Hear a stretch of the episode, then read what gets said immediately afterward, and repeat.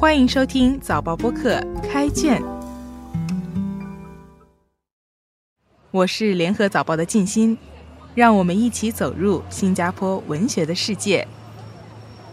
今天分享一首诗《新城夜话》，作者李宗顺。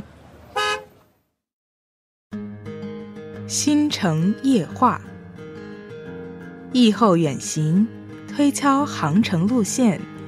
起降机场的天色渐亮，从日出的康城到西桥的彼岸，路还很遥远，如粉彩新面的城镇投下陌生眼光。和颜悦色在闹市里，穿过被跳蚤市场涂鸦的陋巷，这里的阳光有了午后。一阵骚动不安的声响告别喧哗，宁静地数着步道。这阵痛的繁华没有留痕。移动的形影，自己的背包客行囊里凌乱的物件，讨论着梦幻的星宿，漫步前进。今晚露宿夜火的地方。新城旧地的夜还很长，时间站在路牌中间，向闪烁的星空招手。今夜的灯光，照常不下班。诗人疫后远行，心情特好，连航程路线都想好了，而且想到自己会投下怎样陌生的眼光。诗人要去的地方其实是旧地，称之为新城，是疫后的一种心理反射。那个城镇恐怕真的发生了许多变化。第二节是这首诗的心脏。第一句说：“和颜悦色在闹市里，街道上行人的素养是诗人的看点。走过一条陋巷，来到跳蚤市场。”他说：“这里的阳光有了午后。”这一句真是无理而有趣。当下诗人是快乐的，他的快乐倾向于有记忆的、有价值的旧东西。喧哗是要告别的，繁华会有阵痛，却并不留下痕迹。这个背包客不跟着潮流走，下来要到哪里呢？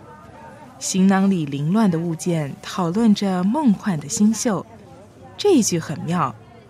拟人化的物件代替背包客说话，切切谈了些什么？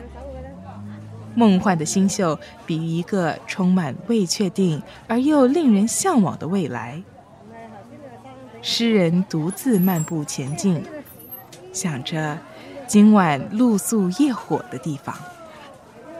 露宿夜火标示着一种特立独行，这一节暗示诗人有他的事业，有一个他梦寐以求的地方。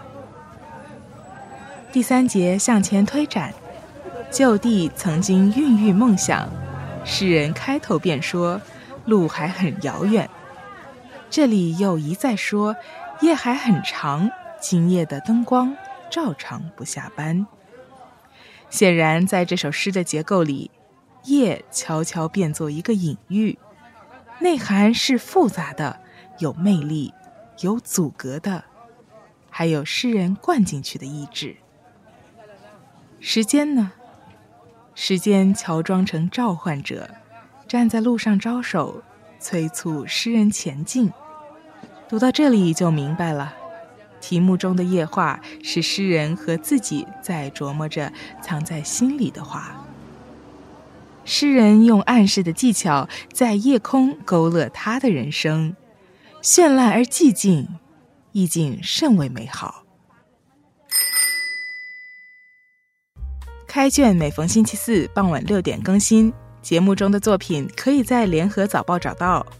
我是静心。今天的节目由联合早报副刊和早报播客制作，赏析写作林高，录音吴婉君，后期制作何建伟。新报业媒体联合早报制作的播客，可以在早报的 SG 以及各大播客平台收听，欢迎你点赞分享。